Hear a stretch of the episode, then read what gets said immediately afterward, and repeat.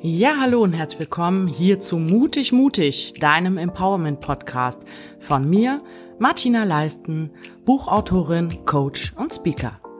Es geht um die Themen Resilienz, Authentizität und Selbstwertstärkung.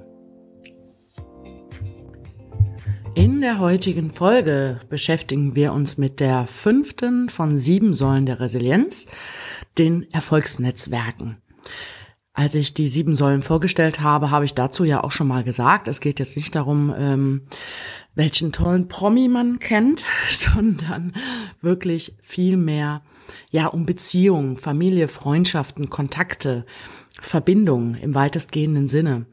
Und wenn wir uns zurückerinnern, worum es auch bei der Resilienz geht, nämlich der psychischen Widerstandsfähigkeit der Seele, also der Umgang mit schwierigen Situationen, ja, da wird eigentlich ziemlich klar, warum Erfolgsnetzwerke da auch nicht unwichtig sein können. Ja, also vielleicht da direkt an der Stelle. Ich habe das auch in Interviews schon häufiger gesagt. In meiner schwierigen Phase des Lebens, des Scheiterns, hätte ich ohne meine Freunde und Familie das wahrscheinlich gar nicht so gut durchgestanden. Und in Vorbereitung auf den Podcast ist mir auch nochmal eingefallen, ja klar, also ich habe ja dann auch über meinen Coach einen Kontakt bekommen, ähm, zu Getränkefachgroßhändlern und da auch erst erfahren, aha, okay, da kann man auch noch irgendwie Darlehen äh, bekommen oder Werbekostenzuschüsse. Dann hat er mir nachher auch jemanden ähm, beiseite gestellt, der mich bei der Insolvenz begleitet hat und so weiter. Ne? Und so, mh, mm, ja, gucke ich da auch natürlich immer mal wieder oder wenn ich jetzt irgendwelche Fragen habe oder sonstiges, dann fragt man immer mal, wer kennt wen. Ne, das ist es letztendlich. Und das ist eine der Fähigkeiten, wo es darum geht, auch auf diese Netzwerke zurückgreifen zu können. Ne? Ich habe ähm, gerade ein Coaching beendet mit einem sehr tollen Klienten. Der hat zum Ende hin, da ging es um berufliche Neuorientierung, ähm, ja, und der hat dann zum Ende hin gesagt, ach Mensch, ja, wenn ich doch jetzt auch schon viel klarer weiß, was ich will, dann kann ich doch auch mal mein Netzwerk wieder aktivieren. Da kann ich die Leute auch darüber informieren. Ne? Also und da um Hilfe bitten oder um Ideen oder Ratschläge. Und das fand ich ganz toll. Ne? Natürlich rege ich dazu in den Coachings immer wieder an. Aber äh, ist ja bei jedem auch anders ausgeprägt, ne? So, wo man sagt, manche ähm, haben, weiß ich nicht, wie viele Bekannte, manche ein paar weniger, aber Qualität und Quantität, finde ich, ähm, ja, sind da zwei Paar Schuhe. Also manchmal kann es auch helfen, nur drei Leute zu kennen und die wiederum können einem ganz, ganz toll weiterhelfen und da nutzt es einem nichts, wenn man 100 Leute kennt. Ne? Aber bei den 100 Leuten, die man kennt, könnte vielleicht für einen bestimmten Sachverhalt jemand dabei sein, der einem da helfen kann.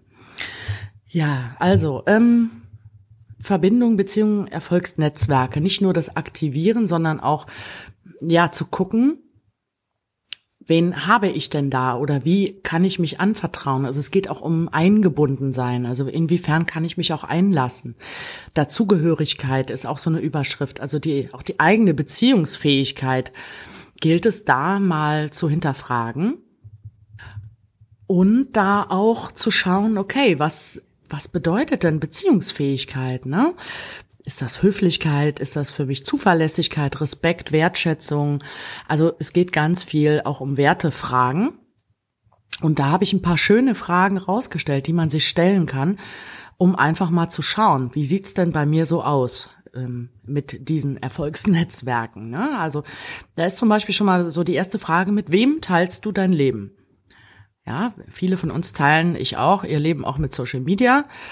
Aber das ähm, ist was anderes, würde ich jetzt mal sagen. Klar, da könnte man auch fragen, wer reagiert da von deinen Freunden oder Bekannten wirklich auf irgendwas oder wer liked deine Bilder? Ja, aber das ähm, ist nicht die Frage, sondern ja, wem vertraust du dich an oder ähm, ja, wo, für welche Themen gehst du zu wem?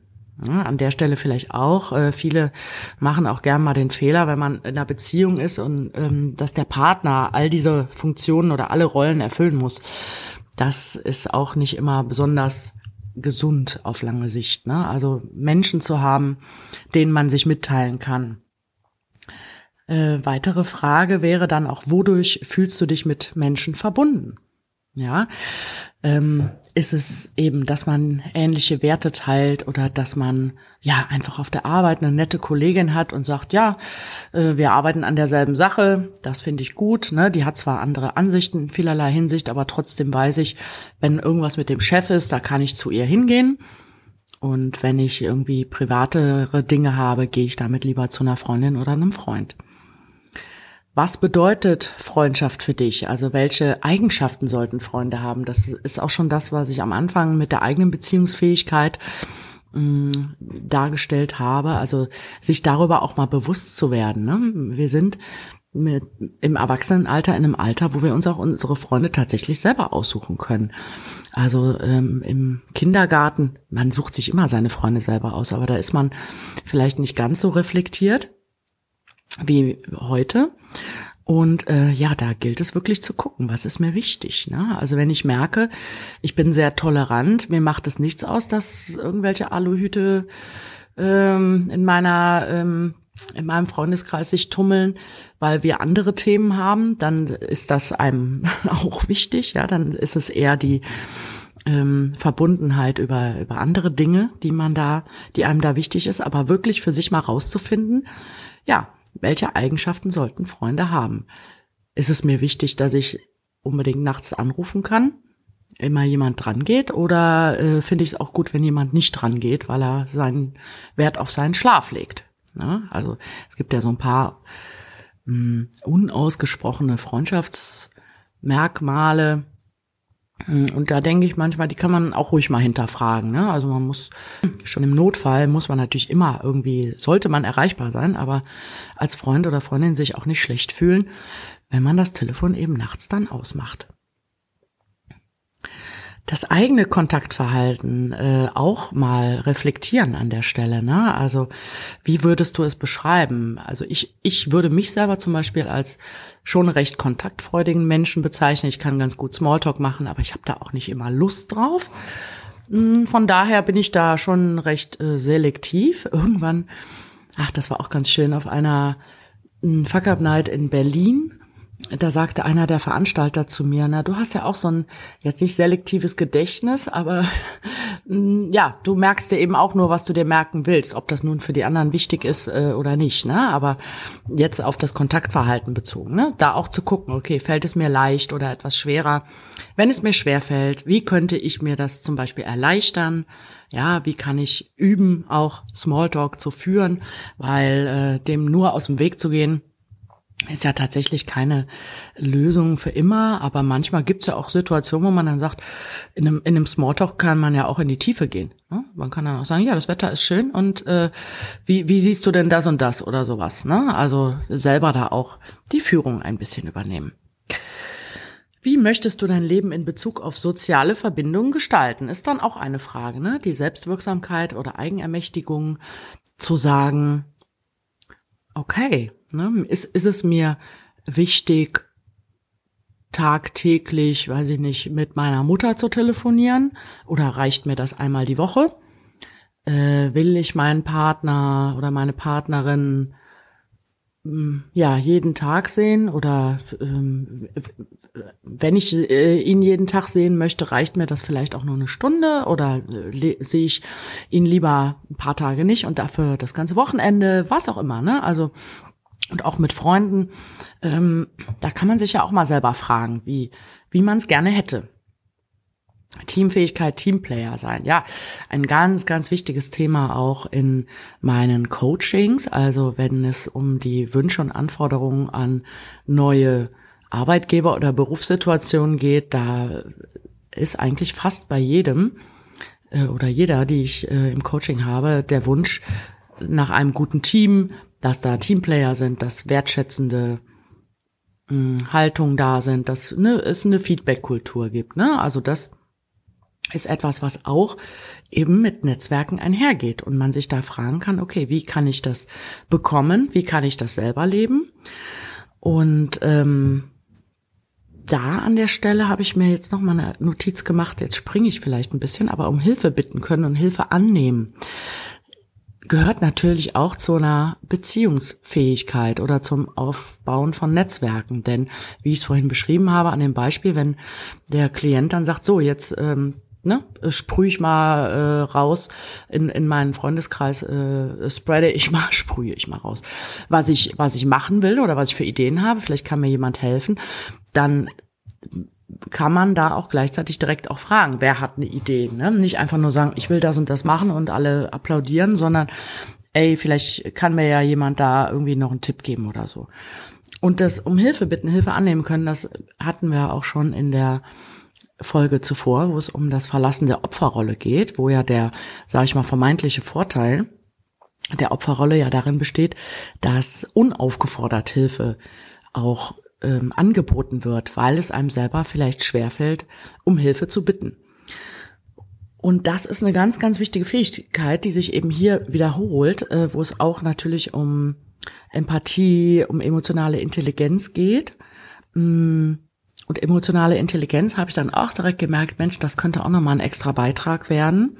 Ähm, ich definiere es mal kurz, wie ich es mir rausgeschrieben habe. Als emotionale Intelligenz, äh, das ist die Kompetenz, die eigenen Gefühle und die anderer Person wahrzunehmen, sie zu verstehen und dadurch beeinflussen und nutzen zu können. Ja, das heißt, also es bedeutet natürlich auch zu merken, wie andere uns wahrnehmen. Ja, also sich in den anderen hineinversetzen, Selbst- und Fremdbild so gesehen. Aber emotionale Intelligenz hilft eben auch, in diesen Netzwerken, ja, mit Menschen klarzukommen, ähm, vielleicht auch die Hilfe zu bekommen, die man braucht. Und an der Stelle ist auch ganz wichtig ähm, die Unterscheidungsfähigkeit, nämlich ja, was toxische oder belastende Beziehungen sind. Ne? Also nur weil man eben viele Menschen kennt, heißt das ja nicht, dass man einen Freundeskreis hat oder äh, in einer Umgebung lebt, die einem gut tut. Und da muss es nicht nur um partnerschaftliche Beziehungen gehen, das können auch Freundschaften sein, ja. Das heißt, wenn ich mich mit vielen Menschen umgebe, die mir nicht gut tun und ich mich da aufopfere und äh, äh, fast eher so eine Art Helfersyndrom entwickle, dann lenke ich auch ein bisschen von mir ab, beziehungsweise ähm, da habe ich auch ein schönes Zitat zu rausgeschrieben, helfen fühlt sich besser an, als sich helfen zu lassen. Ja, also da geht es nicht nur um Helfersyndrom, sondern auch darum, ja, die Aufmerksamkeit von sich selber auch ein bisschen wegzulenken. Ne? Und in gewisser Form, ich meine, ich bin Coach, ich helfe auch Menschen und ich äh, würde auch sagen, dass ich an ein paar Stellen echt ein Helfersyndrom habe, was mir manchmal nicht gut tut. Mm, aber das, das muss ja per se nicht schlecht sein. Ne? Aber es geht eben darum, bei Erfolgsnetzwerken zu schauen oder einfach, ähm, ja, mit welchen Menschen umgebe ich mich? Was können die mir Gutes oder laugen sie und saugen sie mich aus? Und fühle ich mich total geschröpft. Ne? Da kann man sich auch tatsächlich fragen, wie geht es mir nach einem Treffen mit Person XY? Und da habe ich für mich auch gemerkt, und das haben mir auch einige meiner Klienten erzählt, also ich habe eine langjährige Freundschaft ja, aufgegeben oder auch ge, ja, gekündigt oder auch gesagt, dass mir das nicht mehr gut tut und mir tat's im Herzen weh, weil ich diese Person sehr mag. Ich habe mich aber einfach immer leer und schlecht gefühlt und das Gefühl gehabt, oh, ich renne gegen Wände. Hm, sie erzählt mir immer die gleiche Leier, nichts ändert sich. Äh, was gibt mir das? Ne? Und ähm, Genau, da kann man für sich ja auch mal so ein bisschen ja Seelenhygiene betreiben oder auch mal aufräumen. Und warum muss man mit der Kindergartenfreundin, nur weil man sich seit 30 Jahren kennt, Loyalität finde ich natürlich auch sehr wichtig. Aber äh, wenn man sich nicht gut fühlt, ähm, ja, ne, muss man da auch nicht ewig Freundschaften aufrechterhalten. Man muss ja auch nicht alles kündigen, aber man kann es ja ein bisschen auf Eis legen oder sich einfach den Menschen widmen, die, äh, wo sich die Treffen besser anfühlen oder wo man einfach, ja, beschwingt und leicht rausgeht. Und da ähm, gibt es noch weitere Fragen, nämlich mit welchen Menschen fühlst du dich verbunden und wie bringst du dies zum Ausdruck? Ja, äh, wofür bist du anderen dankbar? Das ist auch wichtig, um nochmal zu reflektieren. Oder wie bereicherst du das Leben anderer? Ne, manche können gut loben, manche ähm, äußern ihre äh, Liebe oder Freundschaft durch Geschenke ähm, oder Aufmerksamkeiten. Ne? Also das macht ja jeder anders. Und ähm, genau, da springen wir wieder zurück zum Hilfe annehmen lernen. Ja, es ging halt ja jetzt darum, was es braucht, auch um Hilfe bitten zu können, nämlich neben Empathie oder emotionaler Intelligenz eben auch ähm, sich darüber bewusst zu werden, dass vielleicht eine gewisse Angst vor Abhängigkeit äh, oder Angst vor Enttäuschung oder vor Schwäche dahinter stecken kann, wenn es einem schwerfällt, Hilfe anzunehmen und wenn man stattdessen lieber gibt. Ja?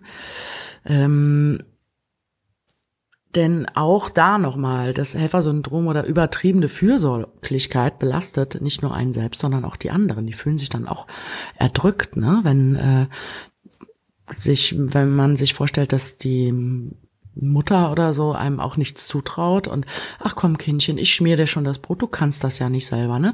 Dann ist das vielleicht mal früher mal einmal ganz süß gewesen, aber wenn man dann als zehnjährige äh, da immer noch die Stulle geschmiert kriegt und sich denkt so, ach Gottchen, ne? Also nichts kann ich, kommt dann nachher raus, ne? Mm.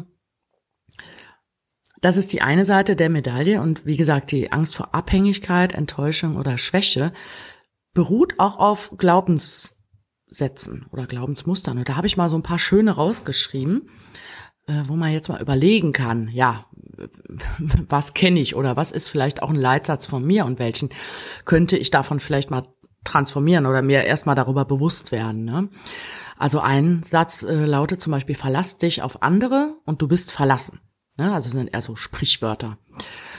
Und darin steckt ja schon eine gewisse ja, Enttäuschung oder eine Vorhersage. Denn ja, wenn du dich auf andere verlässt, dann wird es auf jeden Fall schiefgehen.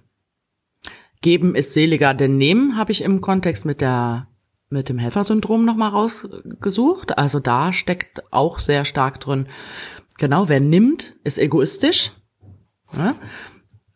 Und das ist natürlich auch etwas, was so nicht stimmt, aber was das impliziert. Und da kann man sich fragen, ja, wenn ich danach lebe und mich jedes Mal ähm, schlecht fühle oder als wäre ich egoistisch, wenn ich auch etwas ähm, bekommen möchte oder um Hilfe bitte, dann äh, ist das ja irgendwie auch nicht so ganz so gut. Ne?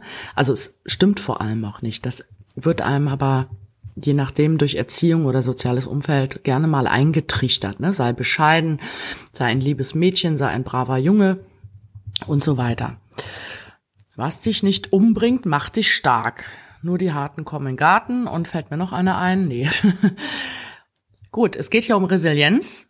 In gewisser Hinsicht muss ich sagen, kann ich das sogar unterstützen, aber was dich nicht umbringt, macht dich stark, ist natürlich sehr krass formuliert. Bedeutet aber auch, und das ist so dieser, dieses Geschmäckle, was mir daran nicht gefällt, ähm, ja, dass man ganz schön viel aushalten muss, äh, um zu zeigen, wie stark man ist. Ne? Und das muss es ja nicht unbedingt sein. Also mit den Widrigkeiten des Lebens umzugehen, ist, ist gut und schön. Darum soll es ja gehen oder eben selbstbewusst und, und stark äh, durchs Leben zu gehen. Aber ja, nicht ähm, den Stürmen des Lebens sich aussetzen zu müssen, nur um äh, hier wie Bruce Willis damals in Stirb langsam da irgendwie total geschrotet, nachher noch von der Brücke auf ein Schiff zu springen oder sowas, ne? Wenn man nicht alles selbst macht. Oh ja, das kennen viele Frauen wahrscheinlich auch, auch ich. Das hat mehr mit Kontrolle zu tun, aber wenn es darum geht, um Hilfe zu bitten, sagt das auch, du kannst das nicht so gut wie ich. Das nimmt dem anderen auch die Möglichkeit, einem zu helfen. Ja, und suggeriert ihm schon, dass man selber irgendwie denkt, das besser zu können. Jeder ist sich selbst der Nächste, auch ein wunderbarer Satz. Ne? Also äh, noch schlimmer geht's ja nimmer, würde ich jetzt sagen. Nein, also letztendlich, wir, wir kommen alleine auf die Welt, wir sterben alleine. Also ähm, da kann zwar jemand dabei sein ähm, und ich finde eben auch gesunden Egoismus ähm, sehr, sehr wichtig. Aber jeder ist sich selbst der Nächste, sagt, dass Menschen nur an sich denken. Und das sehe ich anders. Ne? Und das, äh, äh ich habe das Buch ja, glaube ich, auch schon mal zitiert, dieses im Grunde gut. Ne? Ich sehe das so, dass der Mensch im Grunde gut ist. Und wie gesagt, das hilft auch nicht, um ja gut Hilfe annehmen zu können. Vertrauen, Misstrauen, Loslassen, Kontrolle, Enttäuschung, Dankbarkeit.